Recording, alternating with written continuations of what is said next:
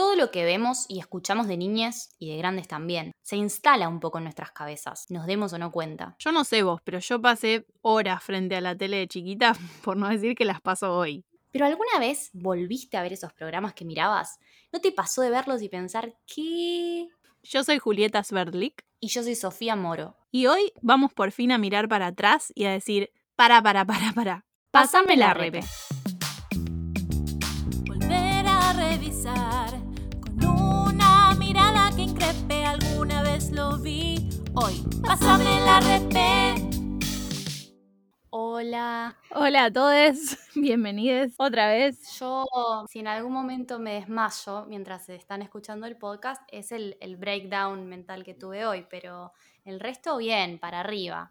Un para arriba, estamos como Sí. queremos. Sí, sí, les cuento que se me murió la computadora, después viajé una hora para conseguir una computadora, vine, internet no me anduvo, encontré un cable, las chicas tipo, eso es un cable de red, tenés que conectarlo, no sé qué es un cable de red. Bueno, nada, te escuchamos robótico, mi peor pesadilla, lo peor que me- alguien me puede decir. Te escuchamos robótico, es muy bueno. Es el nuevo insulto. Mira, estás hablando medio de robótico. O sea, fíjate, la verdad. Vamos a presentar a, a nuestra invitada del día de hoy. Charo Ramos es lesbiana, socióloga, escritora, publicó la novela Amores como el nuestro y da talleres sobre amor y emociones desde el feminismo. Bienvenida, Charo. Uh, Gracias, Juli. Gracias, Sofi. nos encanta tenerte acá. Muchas gracias por venir. Y no dijimos de lo que vamos a hablar hoy. No sé si primero había que presentar o primero había que decir de lo que vamos a hablar hoy. Vamos a hablar de la película de los 90 Clueless o Despistados en español, ¿verdad? Acá en Latinoamérica la tradujeron como Ni idea o Despistados. Fue una película que ada- adaptó y dirigió Amy Heckerling en 1995, que está basada, eso yo no lo sabía, en la novela Emma de 1816 de Jane Austen, claro.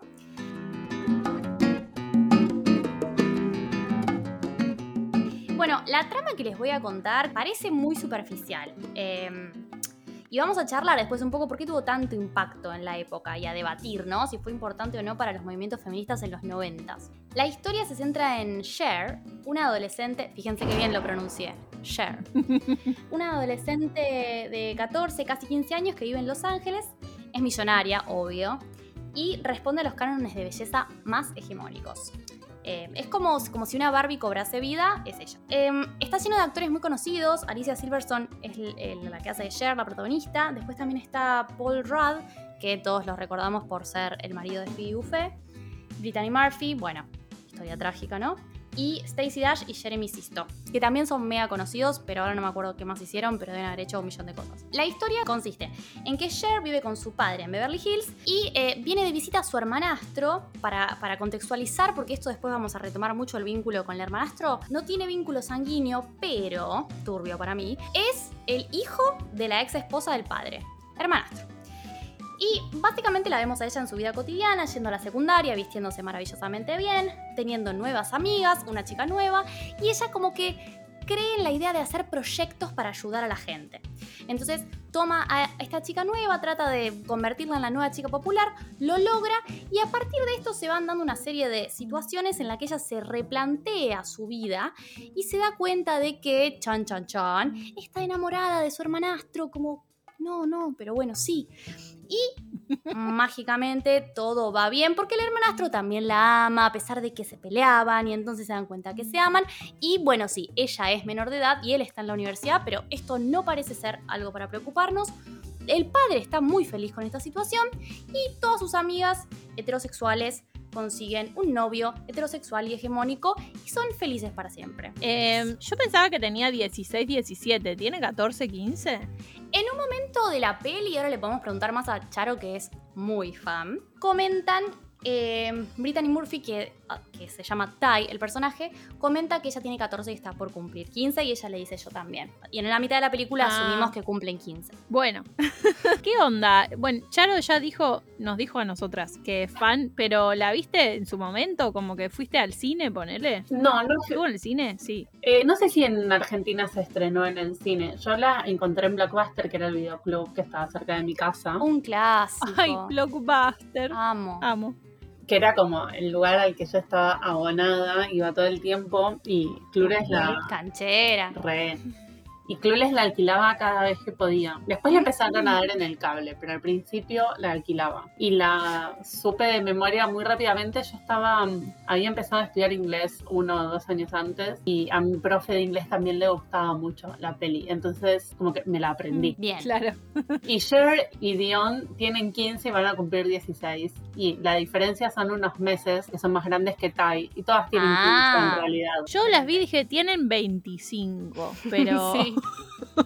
Pero no, igual, ella tenía, ella tenía 20 y Paul, Paul, ¿no?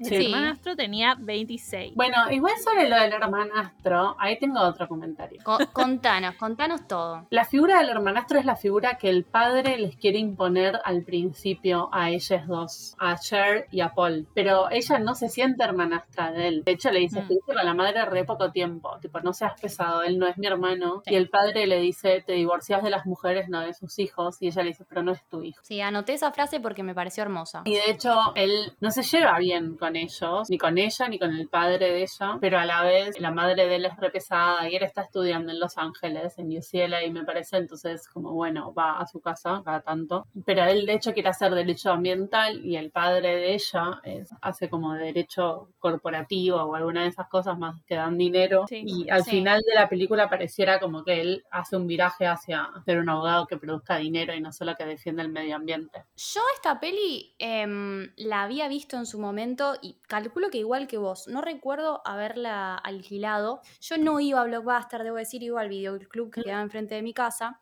en Rosario, porque no había Blockbuster cuando yo era tan chica en Rosario. Fue un gran acontecimiento cuando llegó Blockbuster, eh, Oroño y Córdoba, por ahí, para los rosarines escuchando.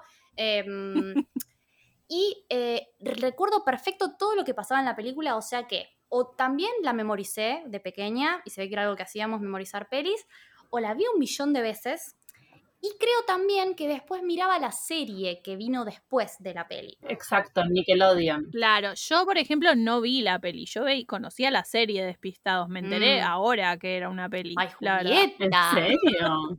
¿Qué hiciste de tu vida hasta enterarte de esta película? ¿Te O sentiste sea, vacía o no? La verdad que no lo sé. Yo veía eh, la serie en Nickelodeon, en realidad no la veía. Estaba esperando que empezara Sabrina la bruja adolescente y bueno, me comía 15 minutos de despistado. Es que la serie no era tan buena, entre otras cosas porque no estaba Alicia Silverstone. Y de hecho, el que hace de padre de Cher en la serie es el que hace de profesor de debate en la peli. Ah, mira esto. Ah, mirá. Sí. No, mucha data que yo no recuerdo nada, la verdad. O sea, me acuerdo de la canción del principio de la serie que era la de. tan, tan, tan, na, na, na, na, na, Sí. na, na, na, na. Una canción hermosa. Eso es todo lo que. Sí, me encantaba la canción del, del principio.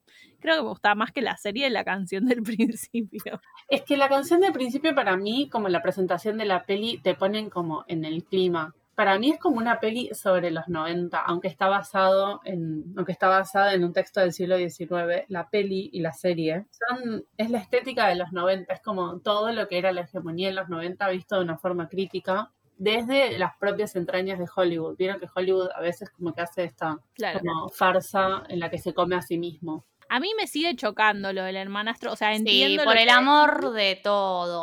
Es, no está bueno. Lo del hermanastro tiene que ver con que en el siglo XIX el mercado matrimonial era muy distinto a como era a fines del siglo XX. Esa parte está igual que en el libro. Yo vi Emma la peli, vi la versión nueva, y el personaje no recordaba que sea el hermanastro de. No, Emma. no, es que no existía la idea del hermanastro Ah, en esa ok. época porque para volver a casarte, o sea, bueno, no, no existía eso. Pero lo, Claro. que, lo que sí marca ese vínculo en realidad es una endogamia. Ellos se casan dentro de su clase social. Obvio, ¿con quién se va a casar? ¿Con alguien de otra clase? No, O querido. sea, es un círculo muy chiquito y entonces, primero como que le agregan un elemento del melodrama del siglo XX a la peli, que es esta cosa del hermanastro, que igual no es el hermanastro. Es el ex hermanastro. Más allá de la polémica que pueda llegar a desatar que él sea el hijo de la expareja del padre de ella, el punto es que son del mismo círculo social, de la misma clase social y se eligen porque son lo más parecido a sí mismos que encuentran en ese universo, que es chico, pero se ve que no es tan, no son todos tan iguales entre sí. Y también el padre acá, por más de que es una versión modernizada y recontraadaptada, se muestra muy contento con este vínculo entre ellos. O sea, le, parece que está bueno lo que quiere es apadrinarlo a Josh, me parece. Sí. Como que quiere que esté cerca y que esté bien. Y aparte, los melodramas necesitan algún cuestionamiento ético. Hay una pregunta ética que ella se hace, tipo, ¿yo puedo estar con él? Sí. Inmediatamente ella decide que sí. Me parece a mí los vínculos cómo se van dando, que a algunos le pueden hacer más ruido que a otros, pero bueno, como nos decía Charo, esto viene de, de- de una novela eh, de hace mucho tiempo en el que la endogamia pasaba por, por la clase social y por quién casarse dentro de lo suyo. De hecho, acabo de confirmar que Emma, en la novela original, se casa con su con cuñado, porque es el hermano del marido de su hermana. Ah, me gusta, me gusta ahí. No está tan No, mal. no está tan mal. No está tan mal, o sea, la enturbiaron esto. Claro, el cuñado era peor. Uno de los talleres que doy es sobre el libro ¿Por qué duele el amor? de una socióloga que se llama Eva Iluz. Ella analiza el pasaje del mercado matrimonial del siglo XIX al mercado sexual del siglo XX y toma como caso de estudio el universo literario de Jane Austen. Muy bueno. Muy bueno, la verdad. Muy bueno. Una de las cosas que ella dice, que es algo que en la peli se ve mucho, que en el siglo XIX las mujeres tenían mucho poder acerca de a quienes elegían como candidatos posibles. En realidad, ¿a cuál de los candidatos posibles eligen? Porque las mujeres solo pueden buscar, en base a la dote que tienen, candidatos de igual o mayor jerarquía socioeconómica. Bien, Mm. porque siempre iguales o inferiores, nunca superiores a ningún varoncito, por más pobre que sea. No, no, claro. No podían quedarse solteras porque no podían heredar. Claro, en esa época pensemos que no tenían derecho a la propiedad, A nada. ni los hijos eran de ellas. Exacto. Eso en la Argentina fue así hasta 1987, por otra parte. Cool. Tremendo. Sí. Cher rechaza a los varones. De hecho, Dion, que es su mejor amiga, que es negra, pero rica, Y excesivamente hegemónica. O sea, es como la, es como una chica negra afroamericana, lo más parecido a una chica blanca que encontraron, tipo ojos claros, vamos a alisar lo más posible tu pelo, podés salir en la película. sí, total. Dion le explica a Ty que Cher no sale con ningún chico de secundaria. Ella no busca su mismo nivel socioeconómico, sino superior. Por eso también se engancha con Josh. Ahora bien, esta peli, en ese momento, en el 95, tuvo un impacto muy fuerte por algunas características que podemos intentar ubicar, y a mí hay otras, en otro momento como estamos ahora, que me rompen un poco las bolas. Pero bueno, si quieren podemos charlar un poco de lo que fue en ese momento lo que llamó la atención para bien de esta peli. A ver, nunca había escuchado que hubiera tenido Sí, la peli es como que tiene un lado A y un lado B. Fue muy loco para la época y fue muy fuerte, recordemos, Estados Unidos, ver chicas tan empoderadas en el sentido de su propia sexualidad. Es decir, toda la peli, por más de que son personajes adolescentes, dejan muy en claro que tienen sexo o que no tienen sexo, que toman decisiones respecto a su sexualidad. Hay una escena, por ejemplo, en la que están las tres, eh, los tres personajes principales, Tai, Dion y Cher, la protagonista, en la que justamente esto que contás vos, Charo, ella les cuenta a las amigas que ella es virgen, que no tiene interés en ningún chico, que la verdad que por ahora no, no pasó. La otra, Dion, que dice que es técnicamente virgen, eh, que hace algunas cosas con su novio, pero que bueno, que, que- que- que ella, ustedes me entienden, les dice como... Siento "Sigo siendo que virgen". eso es muy yankee, o sea, por ahí está políticamente incorrecto que yo di- diga esto, pero el concepto de como soy virgen, pero... Hasta eh, la penetración es... sí, claro, o sea, pero amiga, o sea, no sé, ¿entendés? Estuviste por todos lados, eh, pero- Sí, y, sí, sí. y como que no, no, pero virgen, igual. Además, hasta la penetración eh, heterosexual, porque, o sea, como no está contemplando. Pero conozco mucha gente así el día de Sí. hoy, acá en este país, por lo menos. en Eh, este país. o sea, es que no me pasó en Argentina, capaz me rodeo de gente distinta, o sea, no digo que no existan, no lo sé, pero en este país sí me sucedió mucha gente como que decís, no me voy a meter en la discusión porque pues no tiene sentido que yo discuta si vos sos virgen o no sos virgen, como considerate como quieras, pero dudoso. No, Juli, no te metas en esa discusión, te pido un montón. Yo soy No, virgen. bueno, no, no pero- sos virgen, ¿sabes? Termino la idea. Tai se muestra como una persona sexualmente activa.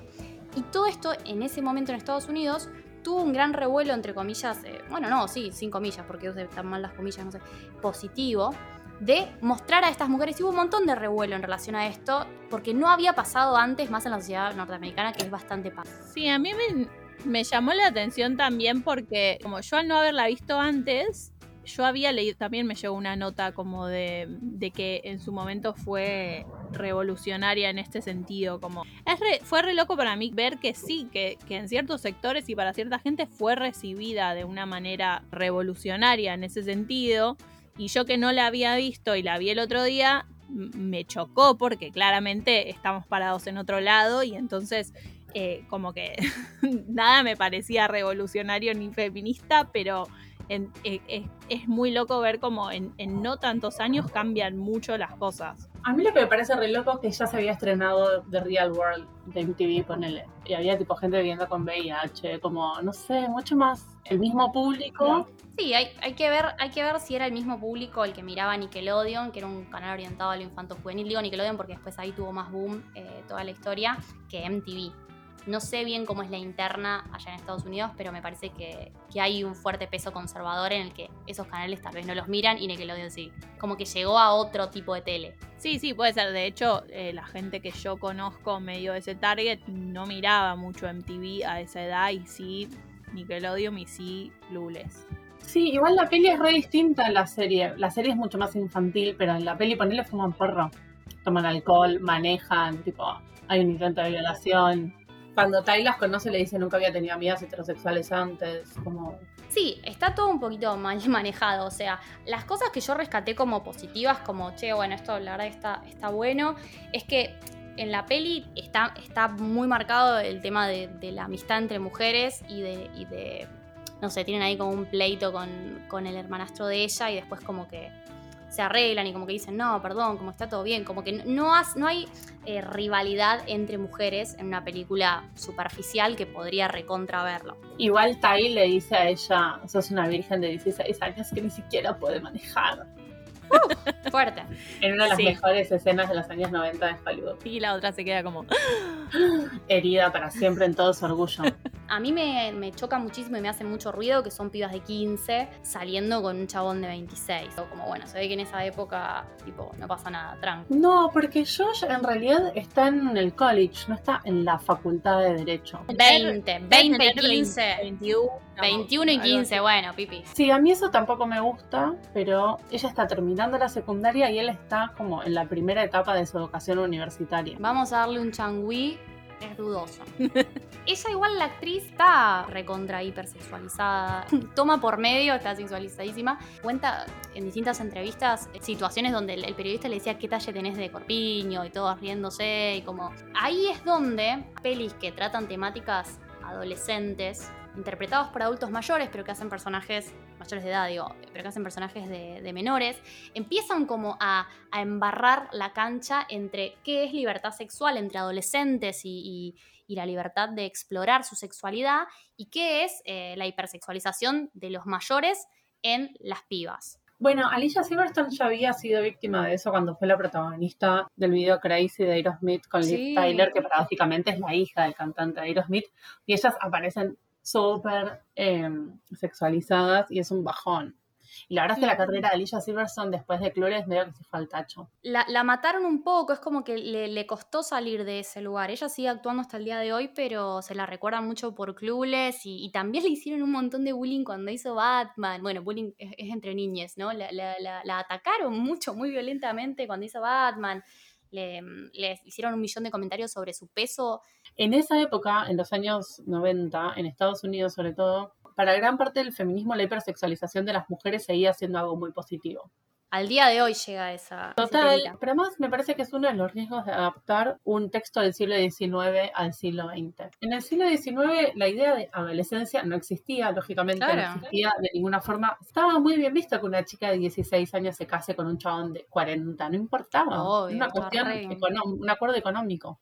El- la, la idea del amor fue cambiando, fue cambiando a lo largo de los años, pero aparte incluso cambió desde los años 90 hasta ahora post movimiento Me Too en Estados Unidos, post ni uno menos en Latinoamérica, me parece que volvemos a pensar el tema del consentimiento y las edades. Pero lo cierto es que en Argentina, en los años 2000, se estrenó una telenovela en la que Gustavo Bermúdez salía con una de las actrices de Rebelde Way, que ella era muy joven, pero su personaje era adolescente. Por supuesto, como que vivían tipo el conflicto del que dirán en la sociedad, pero no era un problema real. Hace poco, cuando surgió todo esto del Ni Una Menos y también a nivel internacional lo del Me Too, acá empezaron a saltar como tapas de revistas, eh, cómo, cómo hacer, no, no, no lo voy a reproducir bien porque no me acuerdo, pero era así algo así como cómo lograr que pierdan la virginidad con vos, cómo, cómo levantarte una de Exacto. 15. Sí, yo vi eso Y era como un chiste, un, un cha- un chascarrillo, Sí, un chiste y un, y un logro para un chabón también. Como, obvio. ah, ah, mirá, esta la, debu- debutó conmigo, no sé, como... De nuevo, mm, como si eso tuviese un valor en sí mismo. Eh, como esto que comentaba antes Charo de, de, bueno, hasta dónde es la mujer como con su capital sexual eh, o hasta dónde es simplemente ubicada como un objeto por ese capital sexual y, hasta- y- y cuánto poder tenés en esa situación. Lo que sí me parece es que, es que socialmente se empuja a ciertas situaciones como premios, por ejemplo, como un premio Claro. estar con una, con una chica jovencita, que no se da a la inversa y que muchas veces, para variar, nos sigue dejando en una situación de mucha desventaja y en especial también a las mujeres cuando somos más grandes, digamos, Total. Em, sí, sí. en la que ya dejas de ser un objeto de consumo y ya pasaste tu edad reproductiva y entonces ya no servís.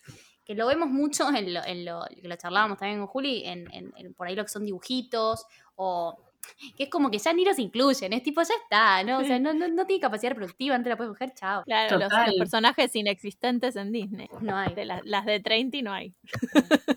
No, no hay madres en Disney en general. Y acá tampoco. También. En Clueless tampoco hay madre, No, para variar. es- Exacto, es perfecta la construcción que hacen del melodrama. Es como mm, una peli de Disney, pero con porro. Claro. Sí.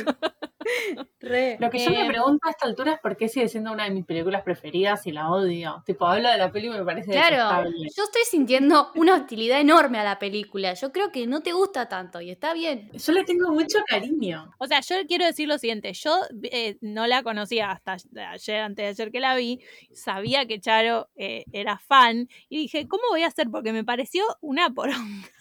No, bueno. O sea, ¿cómo voy a hacer este podcast para decir que me pareció detestable esta película?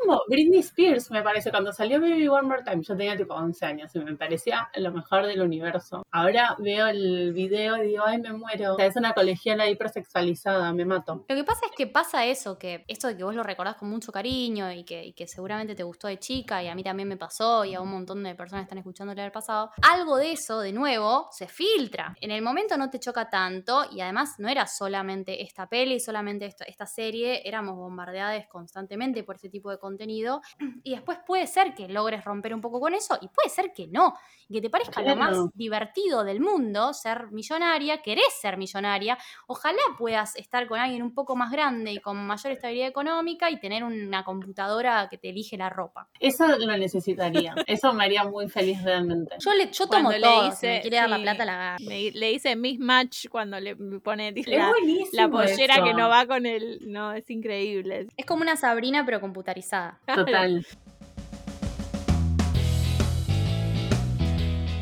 Bueno, entonces vamos a arrancar con el repetest para Clueless y la primera pregunta dice, ya me da gracia, perdón.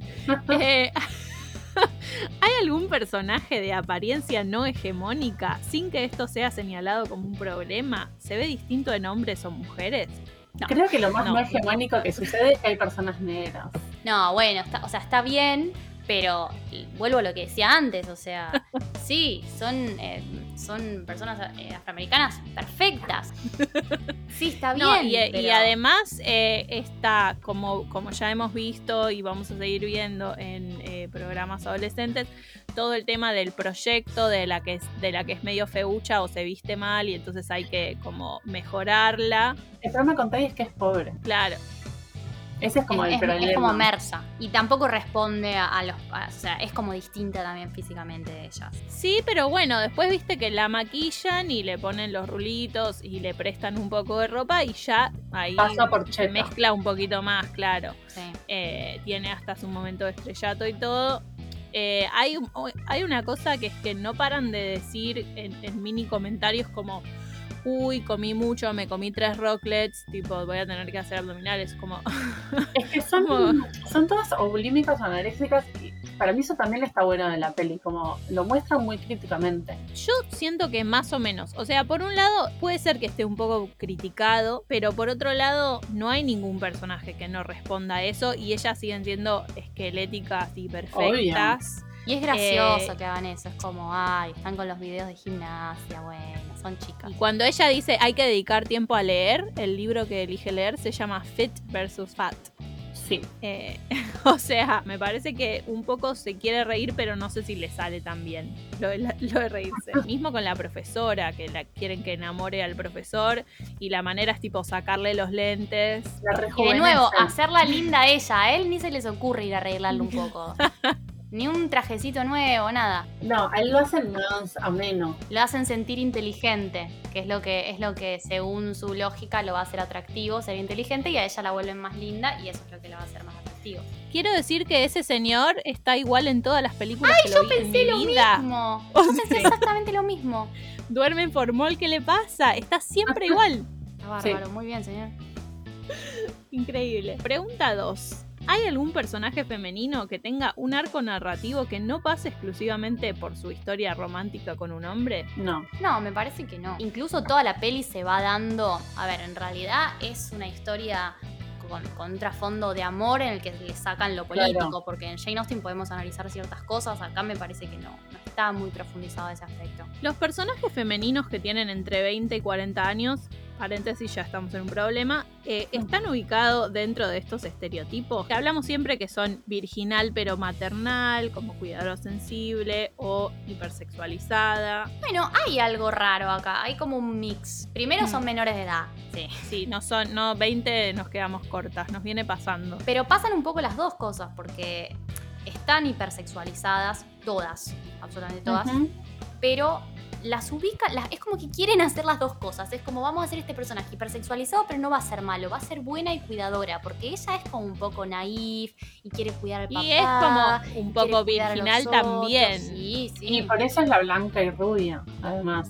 Claro, porque es la más buena, por si no entendieron. Claro. El compañero le, ex- le explica que está mal lo que ella hace porque lo provoca. Ujú. Y está bien Sí. que él se le tire porque ella lo está provocando. Eh, le hice hace un año que me histeriqueas y entonces yo ahora tengo derecho a tirar encima tuyo en este auto y hacer lo que Para la época, igual yo insisto, eh, de un modo muy liberal, que, que la pibita eh, le- lo empuje y lo saque y le diga, no, salí, asqueroso, sé yo, bla, puede ser un montón para un montón de gente de identificarse con una persona que pone un límite. En Beverly Hills, la serie esa pasaba un montón igual. Qué fan que soy de Beverly Hills. por- Esto es otra serie, estamos hablando de otra serie. Pero de la misma época. Todas son medio violadas en algún momento, salvo Kelly, que en realidad después es víctima como un novio merquero que tiene de más grande. O sea, todas son medio violadas en algún momento. También debía ser re, re frecuente, entonces cuando vos estabas guionando qué le puede pasar a una chica, Y Claro. probablemente la traten de violar un par de veces, como, ah, sí, de una, da, sí, es coherente, claro. Pero es que aparte es muy frecuente ahora.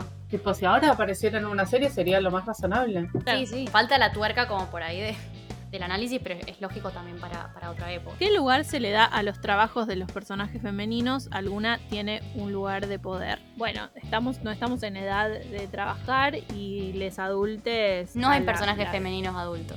Sí, está la, la, traba- y la trabajadora doméstica de ella. Que ella maltrata. Ella trata de ser buena donándole un poco de ropa, pero le dice que es mexicana y es del Salvador No, y no, no. entiende la diferencia ella. Cuando le dicen es que no es del Salvador, es mexicana, bueno, no es lo mismo, dice. Whatever. Sí.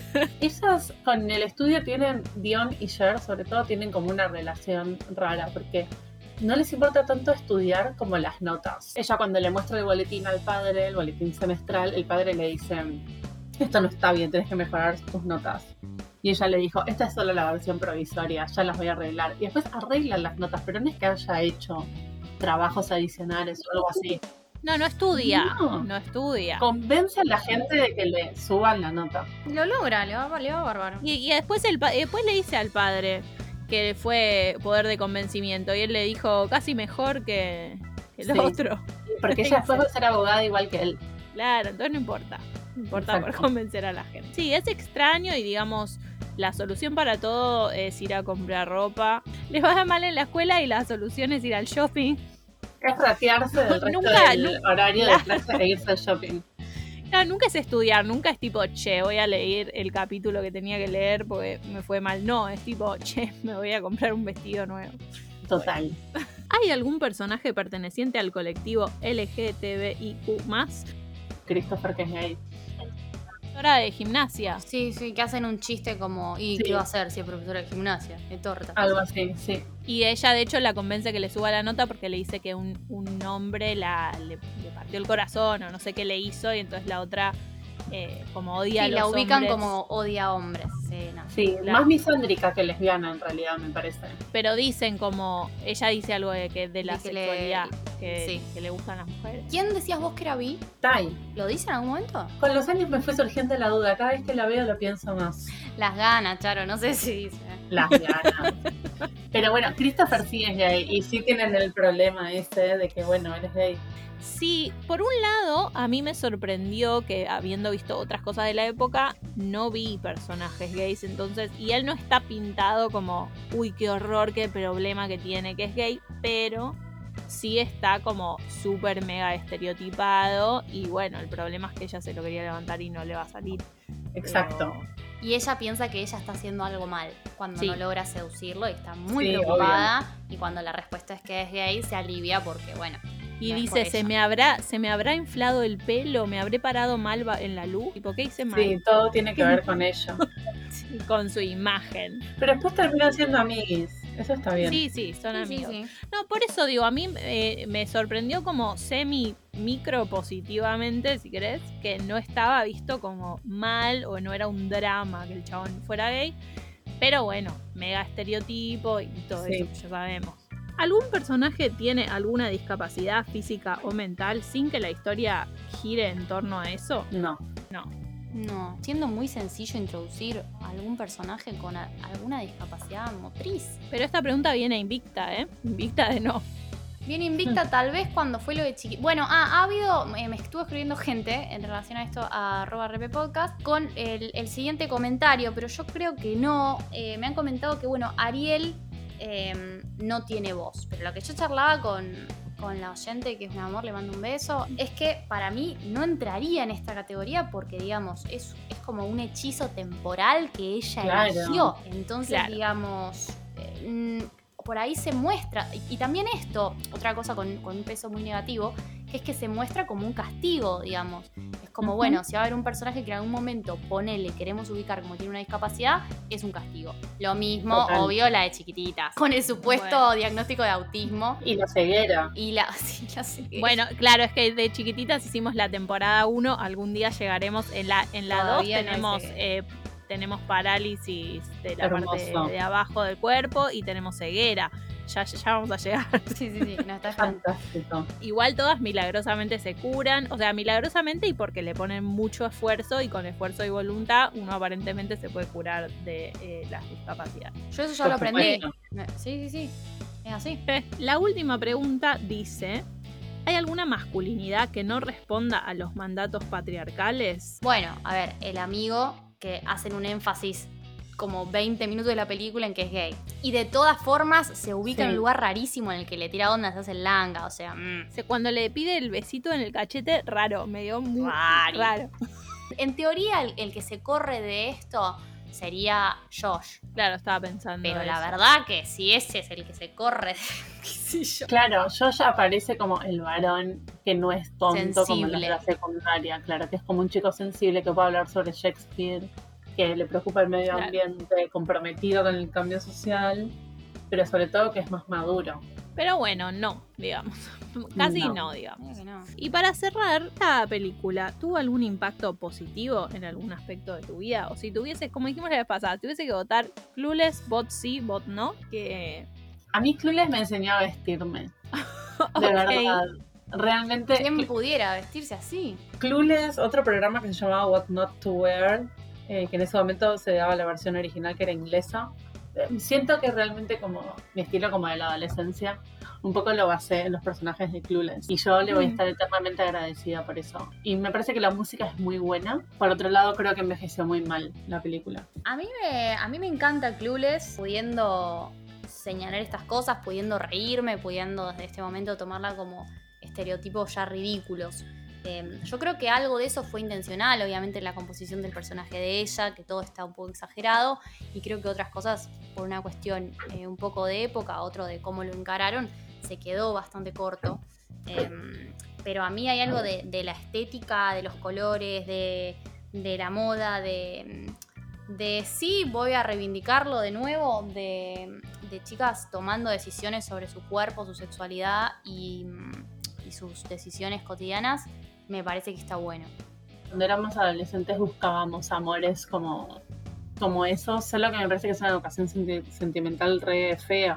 Hmm. Como que Claro. realmente pensábamos que nuestros coetáneos eran todos unos tarados y que los varones mayores eran mejores. Y estaba esa idea instalada y estas pelis ayudaban a instalar esa idea también. Porque no es que nosotras, uy, nos parece que son. No, de todos lados te decían eso. Los chicos maduran más despacio, las chicas son más inteligentes en ese sentido, entonces tenés que estar con chicos más grandes.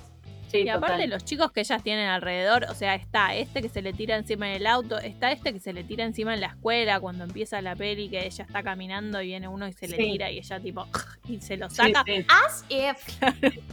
pero todo sigue como si nada. Todo, todo sigue como si nada. Hay un, hay varias cosas que eso me anoté también y no lo dije. eh, en donde los, los varones sí se desubican fuerte y todo sigue como si nada. O sea, ellas les ponen cara y como que. Pero después no- nada pasa. Casi la tiran del quinto piso del shopping a Tai. Sí, y no pasa nada. O sea, nadie les dice nada. Bueno, porque inter- interviene un varón, interviene un varón y los invita a pelear. Claro, pero digo, no hay una policía del No, shopping que diga, no. che, casi matan una piba acá, ¿no? ¿Ah? No, bueno. Claro. Eh, en, la, en la escuela pasa esto que se viene y se le tiran pibes encima a esta y lo saca y sigue caminando como si nada y a nadie le llama la atención. Como que, bueno, eh, vale Sí. todo. Yo no voté, no voté ni sí ni no. Me resulta difícil porque no la vi de chiquita, entonces no me genera ningún tipo de sentimiento nostálgico, pero me da como un poco de impresión como votar en contra de algo que hizo felices a personas como Charo. Vota en contra, pero dale. Entonces, no, bueno, la discusión de tibia no tibia nos va a perseguir ya para siempre. ya sabemos. Eh, nada, yo, yo podría vivir sin Clueless, pero no, no me quiero poner en contra de, de toda la gente a la que le hizo feliz. Pero la- mi realidad es que yo podría vivir sin Clueless. Un voto negativo. Yo creo que podría haber vivido sin Clueless, pero como ya viví tantos años de mi vida con Clueless, me resulta muy difícil. Igual como que esta es la primera charla sesuda que tengo sobre la peli en mucho tiempo. Y ahora me parece que debería votar en contra porque va en contra de casi todo lo que creo como persona. Dos votos en contra, listo. Todos lo escucharon, yo lo escuché. Aguante Clueless. Ah, Es, es- qué sé yo, es difícil. O sea, No. nosotras semi terminamos votando a favor de chiquititas después de, de haber hablado un montón de cosas que van en contra de todo lo que pensamos. nada, recaemos siempre un poco en lo mismo, digamos. Va a haber, va a haber cosas positivas en lo que miramos porque es hay de todo, pero Bueno, eh, ha sido un placer. Muchas gracias. Eh, muchas gracias por coparte y por venir y por traer información sobre esta película que era desconocida para mí. Yo no puedo creer que no la hayas visto. No, la vi, o sea, no sabía que pensé que era solo una serie.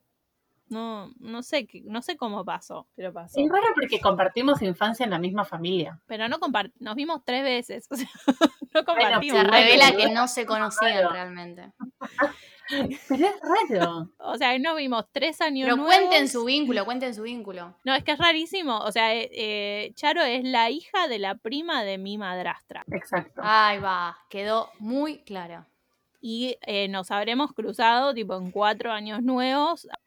No importa. Como, no sé, me parece raro que no la hayas visto. Sí, es- igual a mí también parece raro, pero se, se, se me pasó. Se pasó, no sé, ni idea. Yo también iba a Blockbuster, pero por ahí lo vi y pensé que era la serie y dije no voy a alquilar como capítulos de una Bueno, serie. claro, capaz pasó eso. Porque era el mismo logo. Claro, como era todo medio parecido. ¿Qué lugar de la felicidad Blockbuster? Igual. Lo extraño mucho. mucho. O sea, era, me daba mucha felicidad como que estaba llegando, no sé, la tardecita del viernes o el sábado y, y el plan ir a Blockbuster y caminar por todos los pasillos y elegir y rogar que me alquilaran dos pelis en lugar de una. Eso es nostalgia por, por, el, por el amor a la nostalgia, porque es la- era lo menos práctico del planeta. no, pero chicos. era hermoso. Era fantástico y aparte en Blockbuster vendían los heladitos Häagen-Dazs. Ay, sí, y, y- y pochoclos con cosas y caramelos Sí. extraños. No, no, no sé, no sé qué es. Era muy feliz yo, caminar por ahí, ver todas las opciones de todas las películas. Siempre obvio que me llevaba las que ya- Están en la pantalla, Julieta. No, Elegí la que Sofía, no quieras. entendés nada, no entendés nada. O sea, No, porque Esto- después la video casetera, rebote. Rebobinar, todo eso, el ruidito. No, pero te voy a decir una cosa, Sofi, lo tuyo eh, es resentimiento porque llegó tarde Blockbuster a Rosario, disculpa. Me niego, me niego a que me insulten de nuevo.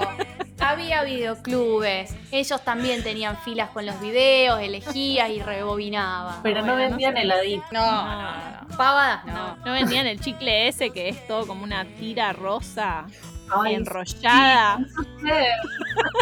Bueno, chiquis, gracias por acompañarnos. Ya se desvirtuó la conversación. Si quieren, chiquis, siguen por privado el tema del chicle. Es verdad que lo vendían. Ahora la voy a torturar a mi mamá Ay, que sí, con estas cosas. hermoso. Bueno, eh, fin. fin. Fin. Los acordes siempre iguales, ya los sueños son virtuales, no hay más risas casuales,